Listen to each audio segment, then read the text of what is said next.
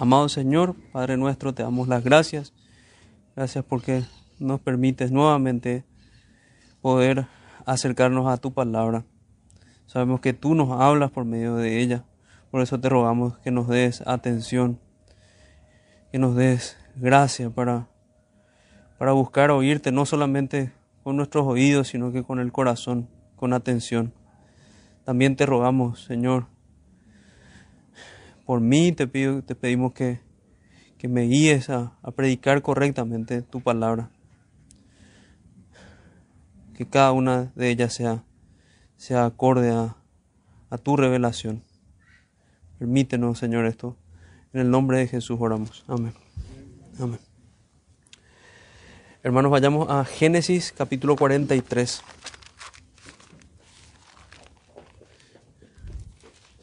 Génesis capítulo 40 y 3. Vamos avanzando ya rumbo al, al final del libro de Génesis.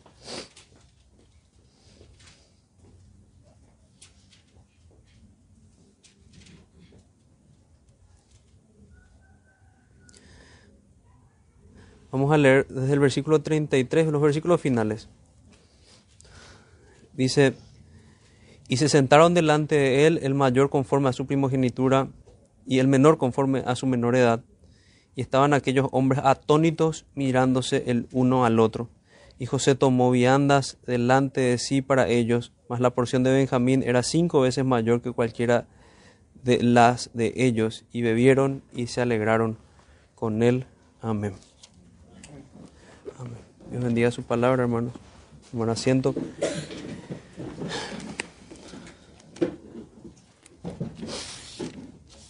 Bueno, en esta mañana nos queda reflexionar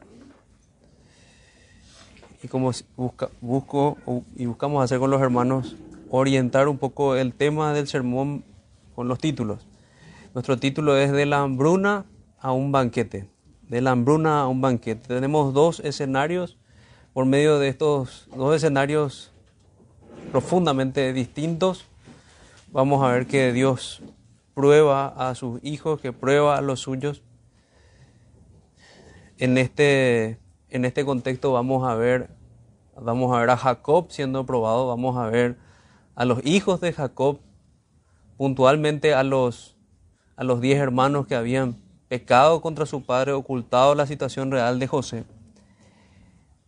Vamos a ver también el papel que toma Benjamín en este, en este cuadro. Vamos a ver incluso la respuesta de uno de los siervos de José, que habla conforme menciona al Señor. Es lo que vamos a, a, ver en el pasaje. Vamos a verlos despertar de alguna manera en un, en un carácter distinto. Entonces hasta aquí pasamos por la vida de José. Estamos en esa porción de las escrituras que nos habla de, de los conflictos, digamos, entre José y sus hermanos. Pasó de ser vendido, pasó de la prisión. Pasaron 22 años aproximadamente hasta este punto en el cual él se posiciona como el segundo hombre más importante, como el segundo hombre más poderoso en la tierra de Egipto.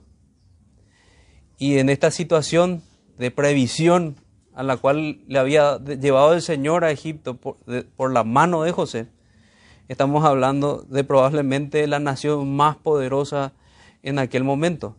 Esa era la posición en la que se encontraba José.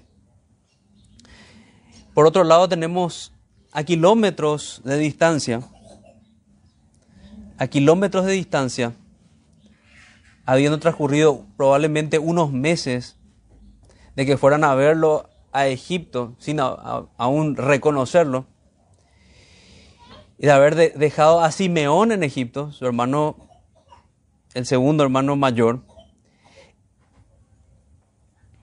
el hambre se arrecia y las provisiones se acaban, o más bien, me corrijo, se han acabado.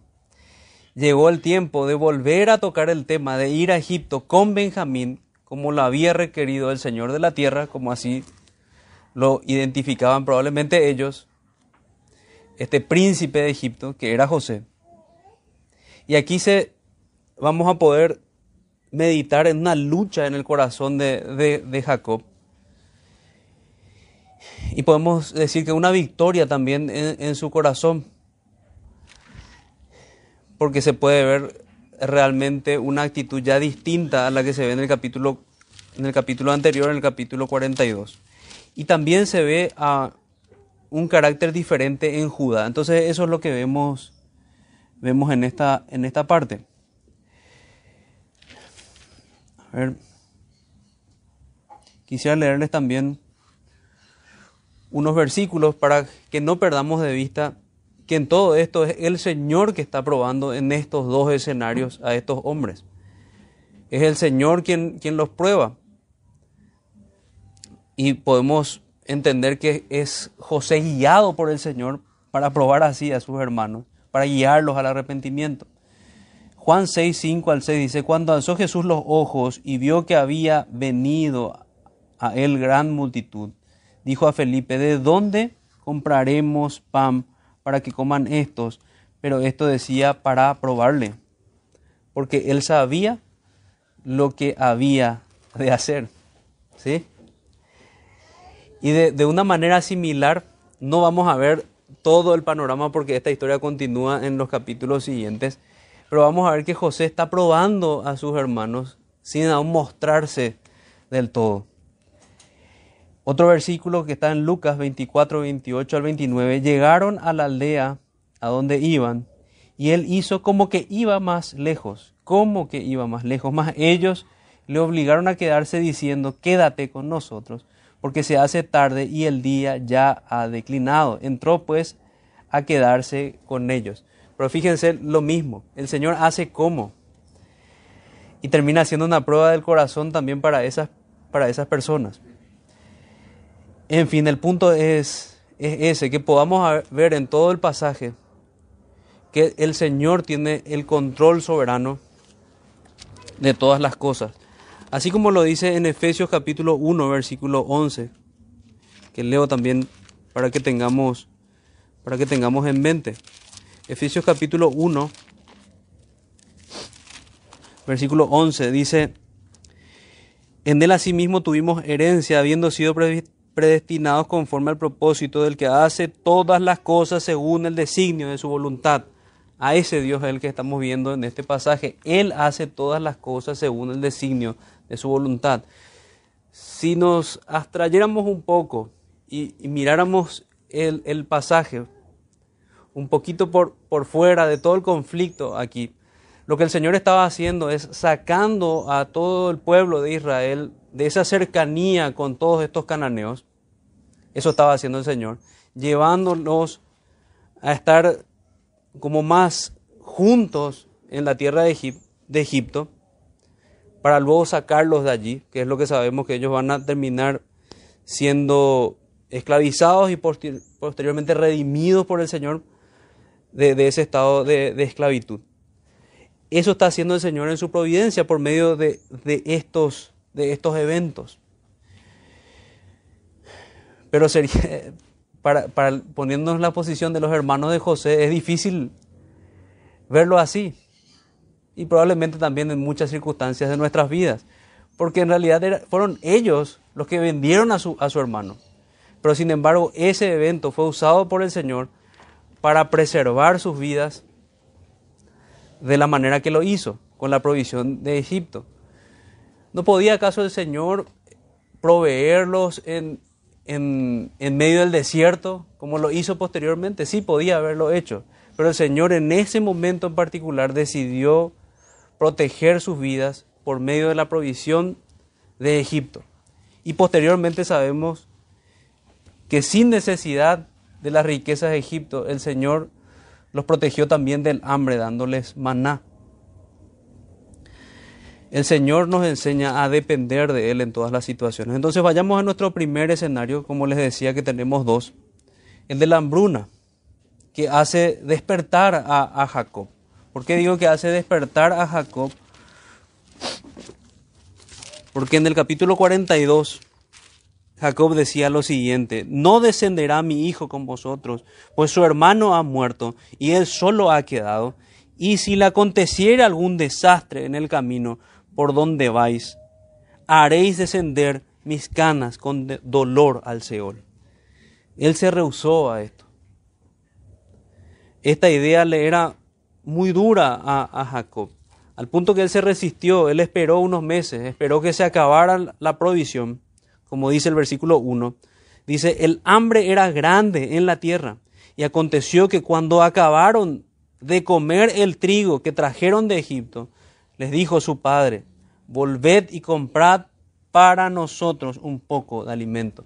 Es Jacob el que se levanta aquí, ya no como en el capítulo 42, como alguien que, que se resistía a la única solución para para salvarlos de la muerte, para salvarlos de esta hambruna que había venido sobre ellos, sino que Él es el, el que dirige a sus hijos para volver a Egipto.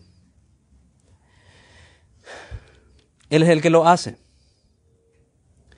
Y fijémonos lo que dice el versículo 3. Y respondió Judá diciendo, aquel varón nos protestó con ánimo resuelto diciendo, no veréis mi rostro si no traéis a nuestro hermano con vosotros. Es Judá el que se levanta ahora, ya con un, podríamos decir, con un rostro diferente, porque Judá lo habíamos visto en capítulos anteriores como un hombre inmoral, lo habíamos visto en, otro escenario siendo la persona que propone que, que José sea vendido. Pero aquí lo vemos levantándose como un líder en medio de sus hermanos, intercediendo delante de su padre, con respeto, y le explica a su padre, aquel varón nos protestó con ánimo resuelto, diciendo, no veréis mi rostro si no traéis a vuestro hermano con vosotros. Si enviareis, si enviareis a nuestro hermano con nosotros, descenderemos y te compraremos alimento. Básicamente él se rehúsa, no vamos a ir simplemente nosotros sin cumplir con los términos de, aquel hombre, de aquel varón que nos protestó con ánimo resuelto. Y aquí vemos un modelo interesante también que señalan algunos comentaristas de cómo oponernos a la autoridad cuando, cuando falla. Cierto, el líder de la familia dentro de este esquema patriarcal era Jacob, pero Jacob estaba fallando. Y, es correcta la oposición que presenta Judá en este punto. Así como deberíamos hacer también nosotros. Nosotros debemos obedecer a las autoridades puestas por Dios siempre y cuando no nos estén pidiendo algo que es incorrecto, algo que no está bien. Que era el caso de Jacob era incorrecto su consejo de ir simplemente. Versículo 5, pero si no le enviares, no descenderemos, porque aquel varón nos dijo, no veréis mi rostro si no traéis a vuestro hermano con vosotros. Dijo entonces Israel. Y esos son como detalles que tenemos que prestar atención también. No, no en balde la escritura lo llama con ciertos énfasis en ocasiones Jacob y, en otros Israel. ¿Por qué me hiciste tanto mal declarando al varón que tenías otro hermano? En realidad en este punto Jacob también se, equivoca, hace una acusación incorrecta a sus hijos. También podemos meditar en ello que a veces podemos hacer acusaciones apresuradas. Judá le explica y ellos respondieron, no solo Judá, aquel varón nos preguntó expresamente por nosotros y por nuestra familia, diciendo, ¿vive aún vuestro padre? ¿Tenéis otro hermano? Y le declaramos conforme a estas palabras, ¿acaso podíamos saber que él nos diría, haced venir a vuestro hermano? Esa es la respuesta de ellos, es correcta. Ellos no, no hicieron no dieron esa información para hacer mal a Jacob, sino que fue el mismo José que hizo esas preguntas, ellos debían responder. Versículo 8, entonces Judá dijo a Israel su padre, envía al joven conmigo y nos levantaremos e iremos a fin de que vivamos y no muramos nosotros y, y tú y nuestros niños. No te respondo por, yo te respondo por él. A mí me pedirás cuenta. Si yo no te lo devuelvo, no, no te vuelvo a traer, no te lo vuelvo a traer. Y si no lo pongo delante de ti, seré para ti el culpable para siempre. Pues si no nos hubiéramos detenido, ciertamente hubiéramos ya vuelto dos veces. Hubiéramos ya vuelto dos veces. Tal vez podríamos entender que esperaron un poco, ya estaban sufriendo el hambre ellos, ya, ya tenían que haber vuelto dos veces según la necesidad de alimento que, que tenían y el tiempo que había transcurrido. Entonces Israel su padre les respondió, pues que así es, hacedlo, tomad de lo mejor de la tierra en, vuestras, en vuestros sacos y llevad a aquel varón un presente, un poco de bálsamo, un poco de miel, aromas y mirras, nueces y almendras. Y tomad en vuestras manos doble cantidad de dinero y llevad en vuestras manos el dinero vuelto en las bocas de, vuestras, de vuestros costales. Quizá fue equivocación. Tomad también a vuestro hermano y levantaos y volved a aquel varón. Y el Dios omnipotente os dé misericordia delante de aquel varón y os suelte al otro vuestro hermano y a este Benjamín. Y si he de ser privado de mis hijos, séalo. Es realmente sorprendente el carácter de Jacob aquí. Pareciera ser la voz de Job cuando dice, Jehová dio, Jehová quitó, sea el nombre de Jehová bendito. Pareciera ser que escuchamos a Sadrach, Mesach y Abednego cuando dicen, sepa usted, excelentísimo rey, que nuestro Dios puede librarnos, pero si no lo hace, no nos vamos a postrar ante esas imágenes. Tal vez podríamos pensar también en su abuelo Abraham, que estuvo dispuesto a llevar a Isaac al sacrificio, a su padre Isaac a ser sacrificado por la fe. Aquí hay una santa resignación del patriarca Jacob, una santa resignación de Israel. Todo este contexto sirvió para que su carácter fuera pulido y su fe pueda brillar en, este contexto. Así son las pruebas en, la, en las vidas de los creyentes permiten que la fe de los creyentes pueda, pueda verse, pueda brillar. Entonces primero él se resiste, pero luego él es sensato. Él escucha la sabia exhortación de sus hijos, puntualmente de Judá, y él toma el consejo es lo que debemos nosotros entender también. Sea quien sea, si son nuestros hijos, si el consejo es correcto, debemos pedir y rogar al Señor tener la sabiduría para tomarlo. No quedar en una obstinación necia. Ese no fue el caso aquí de Jacob. Él realmente se retrajo de esa mala posición y dice el versículo 11 que entonces Israel su padre le respondió, pues que así es hacedlo y les da otras instrucciones. Tomad de lo mejor de la tierra en vuestros sacos y llevad a aquel varón un presente. Aquí podríamos pensar de lo que quedaba en la tierra, ¿verdad? Porque ya no había nada. Había hambre, un poco de bálsamo, un poco de miel, aromas, mirras, nueces y almendras. Llamativamente, mercadería que hacía que los hijos de Jacob recordaran a los madianitas, porque eso era lo que ellos llevaban a Egipto. Sin saberlo, Jacob sirvió en la providencia del Señor para hincar una vez más en los corazones de sus hijos. Están siendo guiados al arrepentimiento. La paciencia de Dios nos guía al arrepentimiento, dice el Señor en el Nuevo Testamento. Bueno, así ellos están viendo la paciencia de Dios para con ellos y teniendo una y otra vez circunstancias que les recuerdan su pecado. Circunstancias que les recuerdan su pecado. Y pensemos ahora en Judá intercediendo de, esta forma, como leímos recién. Judá se levanta como, como un líder sensato. Él dice, debemos llevar a Benjamín. Si, si vamos a, a, capítulos, en el capítulo 37, más o menos, a ver, él intercede también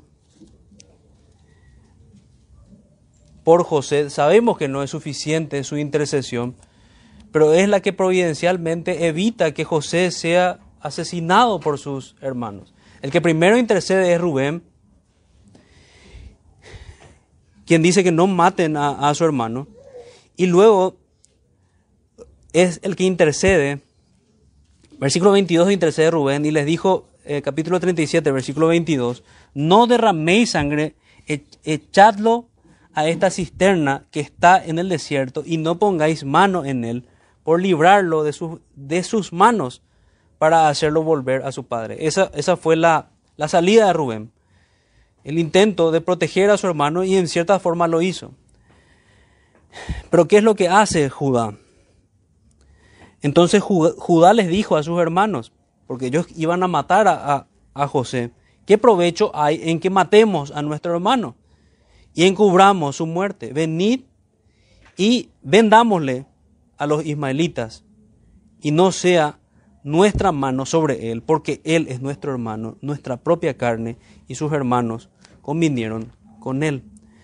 Realmente ese es un dato que al estudiar este pasaje vino, vino a mi convencimiento, porque yo veía más bien antes a, a Judá como, como una suerte de Judas que había vendido a su hermano, y de hecho hay elementos similares pero también hay una forma, una suerte de protección a su hermano, similar a la, de su hermano Rubén. Por tanto, algo, algo similar él hace ahora, pero teniendo a Benjamín enfrente. Y no solo a Benjamín, sino que a, a todos ellos, porque todos iban, iban a morir. Él da una salida alternativa, él se pone como fiador. Y no podemos pensar en un fiador sin recordar esa figura jurídica, podemos decir, que nos hace recordar a Jesucristo, nuestro supremo fiador, quien es el que paga un precio para que nosotros podamos ser liberados. Aquí Judá es el que nos recuerda la figura de la fianza y él, y él dice, yo voy a ser el culpable. Yo voy a ser el culpable si le pasa algo a él. Llevando incluso su carácter como hermano mayor al lugar donde debió estar cuando, cuando José estuvo en peligro. Así debió haber puesto, se, debió haber puesto él como un protector de su hermano. Entonces, muchos elementos, digamos, hasta, hasta confusos podríamos ver, porque antes lo veíamos a, a Judá como alguien inmoral antes lo veíamos a Judá como el que propone, como decía recién, la venta de su hermano a los madianitas. Pero en todos estos elementos tenemos que ver que es el Señor haciendo que progresivamente vayan abandonando sus pecados, se vayan arrepintiendo y lleguen realmente a, una, lleguen a la piedad. No sé si pudiéramos decir que que, Judá es un creyente aquí, pero sí que el Señor está tratando en su corazón. Y está haciendo que se levante realmente con un corazón varonil a proteger a su familia. Se muestra como un fiador, como un responsable, como un hermano protector. Y repito, como no lo fue realmente con José, si bien hoy podemos entender que fue quien evitó su, finalmente en ese momento su muerte, se acoge a las misericordias del pacto, podemos decir ya de José, perdón, de, de, Jacob, ahí me, adelanté a, otro punto. Entonces hasta aquí tenemos meditando tanto lo que pasó con, con Jacob como lo que pasó con, con Judá. Y podemos pensar en conexiones con nosotros mismos. También nosotros somos, somos afligidos de muchas maneras. También nosotros somos llevados por el Señor a circunstancias en las cuales no queremos estar y a las que tenemos que decir al Señor, amén, voy a hacer lo correcto en esta situación aunque no me guste. Ese fue el caso, ese fue el caso de Jacob. Y en el caso de Judá podemos decir, o podemos ver como un eco las palabras del apóstol Pedro, baste ya el tiempo pasado para hacer lo que hacen los gentiles. Pareciera ser como que eso se ve como un eco en su vida. Se empieza a ver un cambio en la vida de Judá, del cual sabemos que posteriormente vendrá el Salvador de su descendencia. Entonces sigamos con nuestra lectura. Entonces, luego de que Jacob dice, y si he de ser privado de mis hijos, séalo. Porque dice de mis hijos, ya está hablando de tres hijos. Ella había perdido a, José, pero ahora el que estaba a punto de, ya en un escenario triste o difícil para ellos era Simeón, probablemente pensando en la dureza de Egipto, ellos ya no tenían muchas esperanzas de volver a verlo. Y aquí iba a enviar a otro hijo más, a su hijo amado, a Benjamín, al único que le quedaba, digamos, al único recuerdo viviente que tenía de su esposa Raquel. Versículo 15, entonces tomaron aquellos varones el presente y tomaron en su mano doble cantidad de dinero porque ellos habían visto que el dinero les había sido devuelto y se asustaron Recuerden también ese elemento. Ellos entendían que todo lo que les estaba pasando era de la mano de Dios. Ellos entendían que había juicio de Dios sobre, sobre sus vidas. Ese era el convencimiento que ellos tenían al, ver estos elementos de la providencia delante de ellos. Entonces, para, por si de alguna manera hallaban gracia en este hombre, para no ser tomados como ladrones, tanto el plan de, Jacob como de ellos mismos es llevar nuevamente el dinero, una doble porción de dinero, y Jacob les instruye a llevar también un presente.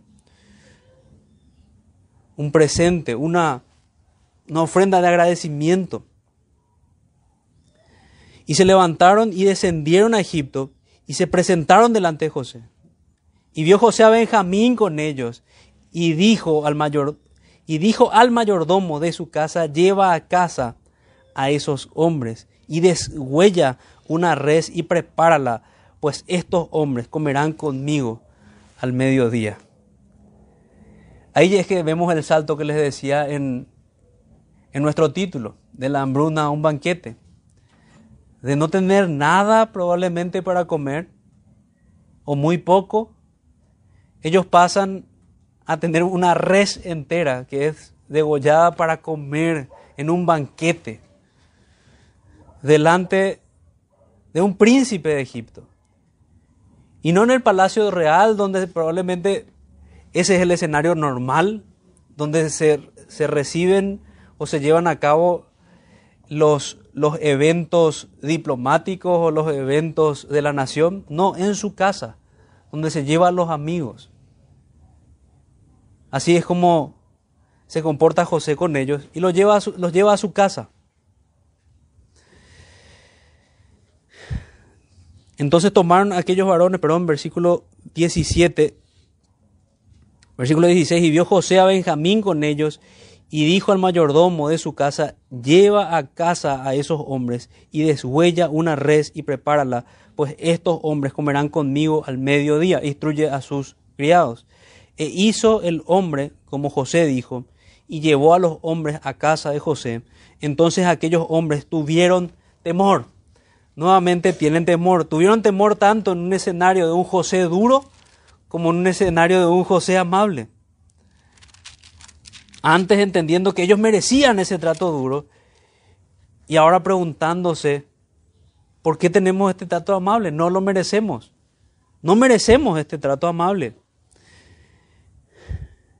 Ellos estaban pensando que había una trampa, que no entendían lo que pasaba. Entonces aquellos hombres tuvieron temor cuando fueron llevados a casa de José y decían, por el dinero que fue devuelto en nuestros costales la primera vez, nos ha traído aquí para tendernos lazos. Ellos estaban viendo una trampa y, atar, y atacarnos y tomarnos por siervos a nosotros.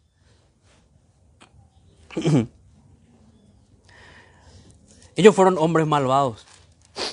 Y así como ellos se portaron con, con, su hermano, ellos pensaban que este príncipe de Egipto se iba a portar con ellos.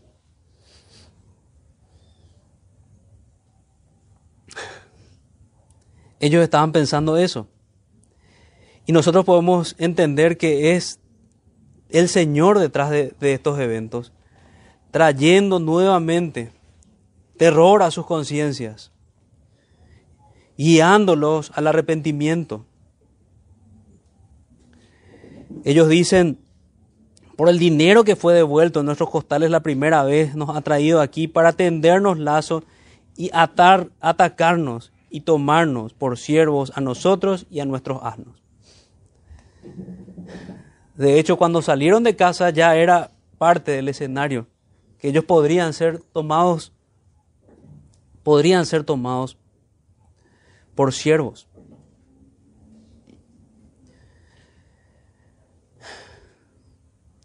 Sin embargo, tenemos que hacer hincapié en algo que yo creo que me he saltado, que es la manera en la cual Jacob se acogió a la misericordia del pacto. Porque con esa bendición ellos salieron.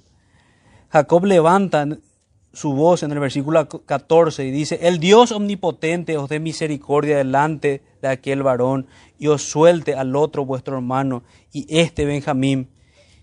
Esa es la, oración que él hace, el Dios omnipotente. Hicimos referencia en su resignación, pero no al, Dios del pacto al, cual él se acoge. El Shaddai es la, la, frase original, el Dios omnipotente. Y es la, misma manera en la cual el Señor se revela a Abraham. Por eso es que tenemos que entender que Él se acoge a las misericordias del pacto. Y es eso lo que deberían tener también ellos en su memoria las misericordias del Dios del pacto, a las promesas dadas a Abraham. Ellos no podían morir, esa descendencia no podía perecer. Habían promesas del Señor para con ellos. Pero sin embargo, en un contexto natural, cuando nosotros vemos la muerte cara a cara y tenemos la promesa de Dios por otro, ¿a qué somos tentados? A pensar que vamos a morir.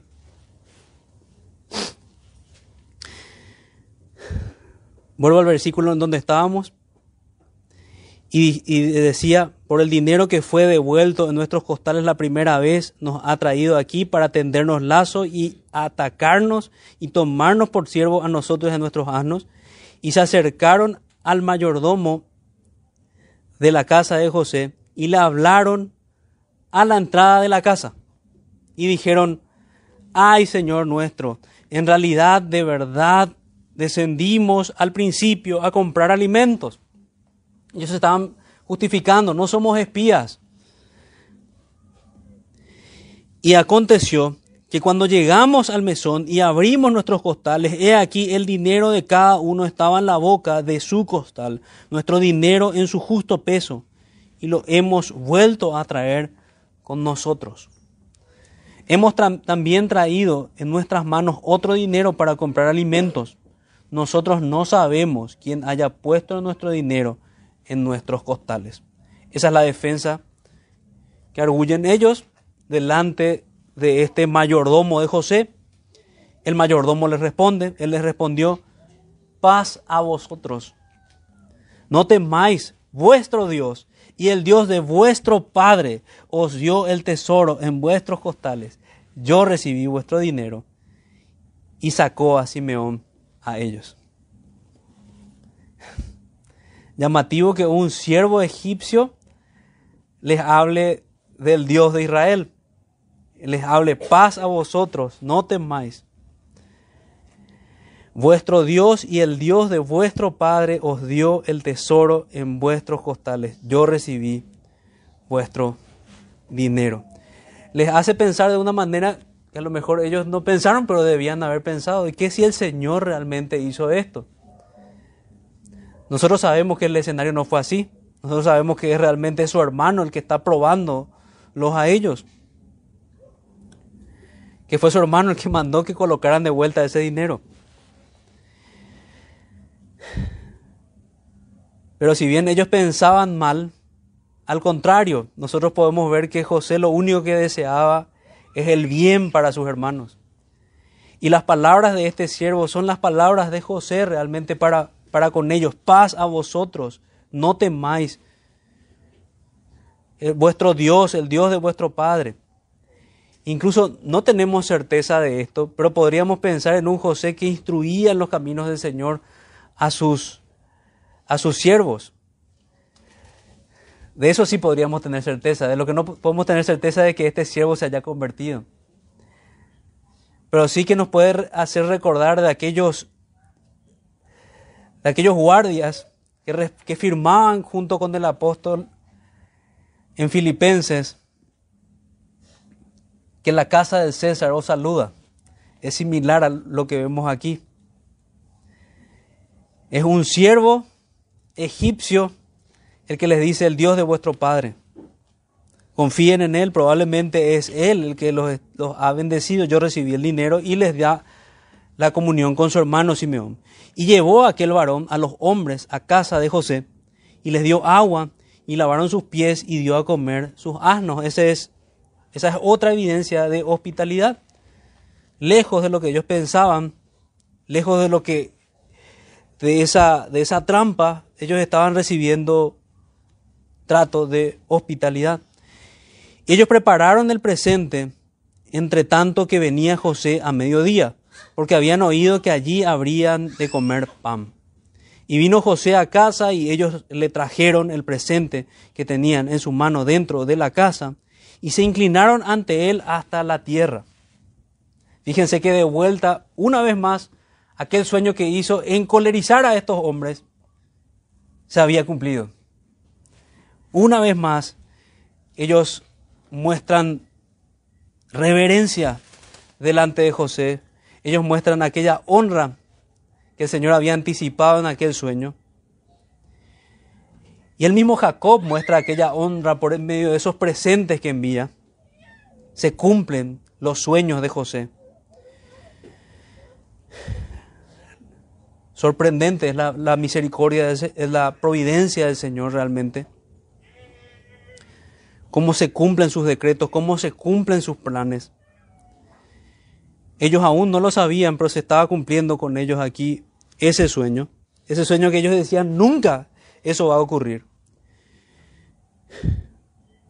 Entonces les preguntó José, versículo 26, perdón, de vuelta, y vino José a casa y ellos le trajeron el presente que tenían en su mano dentro de la casa y se inclinaron ante él hasta la tierra.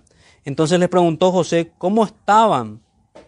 Y dijo, vuestro padre el anciano que dijisteis, lo pasa bien, vive todavía. Bueno, dos perspectivas. Desde la perspectiva de, de ellos, sorpresa y más sorpresa. Realmente jamás se hubieran imaginado ellos este escenario. Ellos esperaban totalmente otra cosa. Ellos esperaban a aquel hombre duro a quien habían visto la última vez. Y ahora este hombre le pregunta hasta por la salud de su padre. Pero por otro lado debemos pensar en José y cuáles son las razones por las que él hace esto. Él está preocupado, él quiere volver a ver a su padre. Así como acaba de ver a su hermano Benjamín. ¿Vive aún vuestro padre? Y se inclinaron e hicieron reverencia. Y alzando José sus ojos, vio a Benjamín, su hermano, hijo de su madre. Antes lo había visto de lejos, cuando había mandado a todos sus siervos a preparar un banquete. Y dijo, ¿es este vuestro hermano menor de quien me hablasteis? Y dijo, Dios tenga misericordia de ti hijo mío. En el capítulo 42 nos decía que él hablaba por medio de intérpretes. En, en este contexto, la escritura no nos vuelve a recalcar eso, probablemente sí o tal vez no. Pero lo que sí que el corazón de, de, José se, se conmueve a tal punto que él tiene que correr a su habitación para que no lo vieran llorar. Buscó, dice, dónde llorar. Y como una respuesta natural y de todo corazón, lo, lo que primero hace al ver a su hermano. Dios tenga misericordia de ti, hijo mío. Eso es lo que le dice. Profiere bendición sobre su hermano. Entonces José se apresuró porque se conmovieron sus entrañas a causa de su hermano. Y esa palabra incluso es, es la misma a la que se utiliza para la, la compasión del Señor. Se, se conmovieron sus entrañas a causa de su hermano y buscó donde llorar y entró a su cámara y lloró allí. Como antes también pensábamos que lloraba de gozo, conmovido por ver el arrepentimiento de sus hermanos, el ver cómo ellos decían, Dios es el que trajo juicio sobre nosotros. Nosotros habíamos visto a nuestro hermano y no le hicimos caso. Él nos rogaba y nosotros no, no tuvimos en cuenta su voz. Aquí él vuelve a llorar, vuelve a conmoverse al ver a su hermano. Como decíamos antes, también para, como para su padre, un recuerdo viviente de su madre. Su hermano a quien no había visto hace 22 años. El único hermano que tenía de madre. Los dem- demás eran hermanos solo de padre. Un Benjamín de probablemente 20 a 30 años. Un José de 39 años aproximadamente. Entonces se conmueve hasta las entrañas, entrañablemente, como hasta hoy decimos, es, lo que nos muestra la escritura.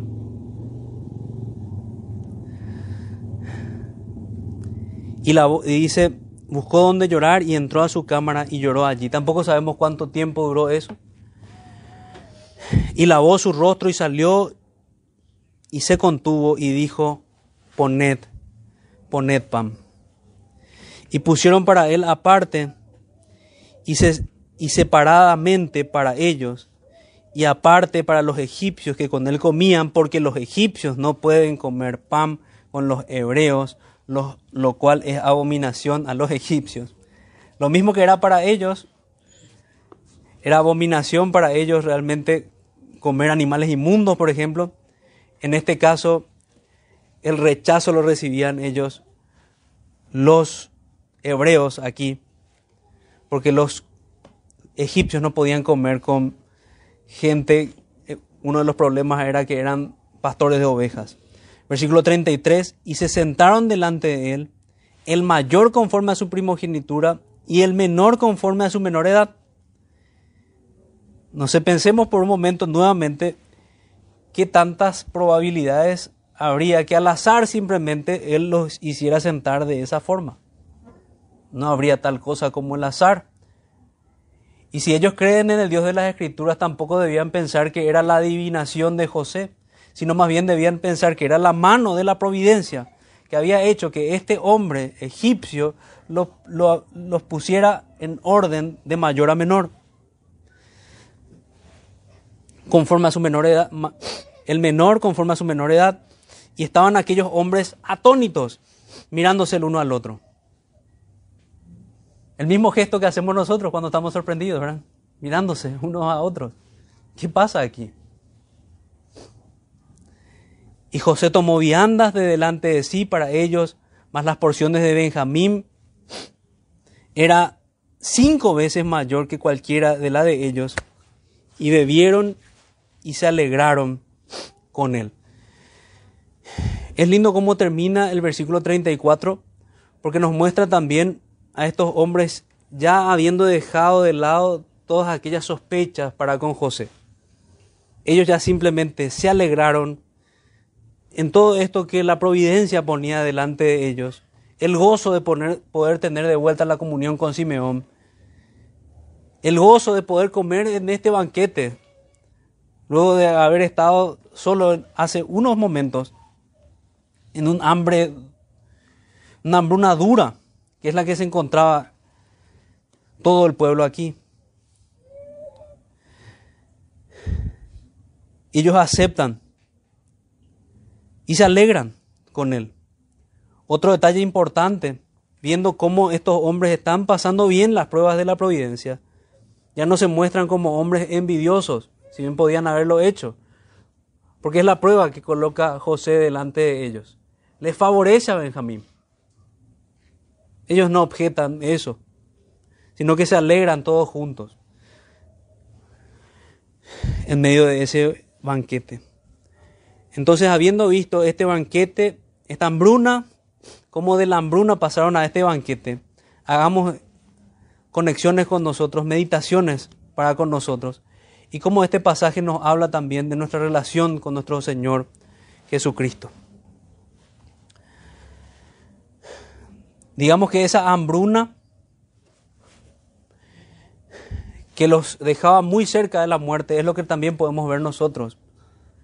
Nosotros vemos la muerte cara a cara cuando nos damos cuenta las consecuencias de nuestros pecados.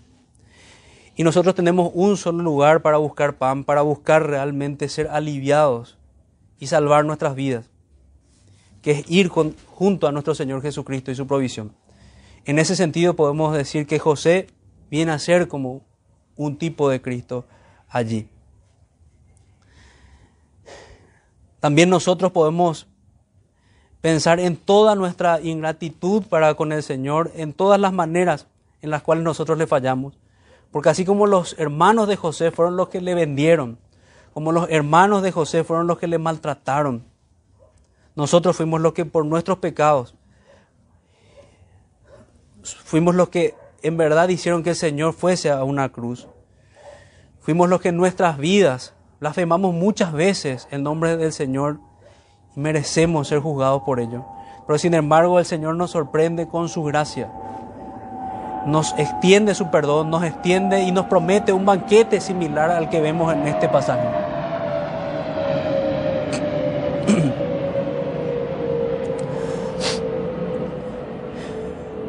Entonces tenemos así oportunidad para también sensibilizar nuestro corazón, el corazón entrañable de nuestro Dios, se conmueve también si nosotros nos acercamos con fe a Él. Y es lo que espera el Señor de nosotros, de todos sus hijos. Que aprobemos todas estas pruebas que en la providencia Él nos coloca. Que realmente nos convirtamos de hombres, mujeres desobedientes en personas que le obedecen y le temen. Eso es una de las cosas que me preguntaba al leer el pasaje. ¿Será que yo apruebo esas pruebas de la providencia? O las repruebo sistemáticamente? ¿Será que soy yo mejor que, que un Judá o que un Jacob? Y realmente debemos reconocer que, que somos peores que ellos conociendo nuestra, nuestra condición real. Podemos decir junto con, con Job, he aquí yo soy vil, como me tocaba escuchar en un, en un sermón de Spurgeon, en un audiolibro, explicando ese pasaje de Job. Así debemos entender nosotros y ver la gracia abundante del Señor, que nos extiende un banquete, nos extiende bendición sin nosotros merecerlo. La voz de nuestra conciencia nos apunta también, así como a los hermanos de, de José, diciendo que nosotros debemos ser juzgados, debemos ser castigados. Pero sin embargo el Señor en su providencia nos sorprende y nos muestra que hay salvación para nosotros si nos acogemos a nuestro Señor y Salvador Jesucristo. Y un detalle más, una, una conexión más que podríamos hacer, una tipología más que podríamos ver. Ellos se acercan con una sola condición. La condición era acercarse con su hermano Benjamín. Y así también nosotros podemos entender que solamente podemos ser aceptados delante de Dios. Están presentándonos por medio de Cristo, por medio del Hijo amado de nuestro Padre Celestial, nuestro Señor Jesucristo. Son conexiones, son tipologías que podríamos ver en el pasaje. Y la enseñanza clara es que debemos aprender de las pruebas que, que el Señor nos coloca en la providencia. Preguntémonos realmente, hermanos, si somos de los que aprueban estas pruebas o no.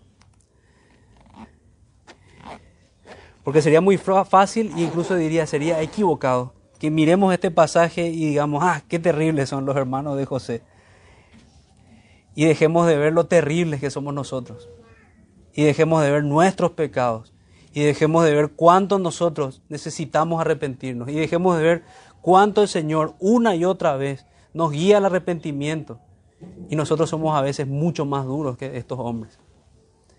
Así es como debemos aprender a leer pasajes como estos. Así que que el Señor nos, nos ayude y nos ayude también a dar gracias porque, porque podemos recibir su llamado al arrepentimiento. Oremos hermanos entonces con esto en la mente, con esta gran promesa que nos muestra también el Señor como con una tipología. Hay un banquete que espera a todos aquellos que son obedientes al Señor. Un banquete que recordamos en la, en la cena del Señor. Oremos, hermanos. Padre nuestro que estás en los cielos, te damos las gracias. Gracias, Señor, porque nos recuerdas que, que todas estas enseñanzas que vemos en tu palabra se escribieron para nosotros, para nuestra instrucción. Ayúdanos a temerte, Señor. Ayúdanos a oír tu voz.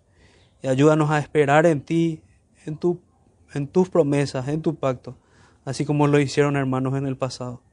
Ayúdanos a pensar en, como algo real, como lo es.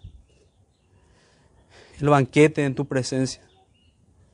Ayúdanos a, a consolarnos en esa preciosa verdad y a entender que si te tenemos a ti y tenemos comunión contigo, es suficiente.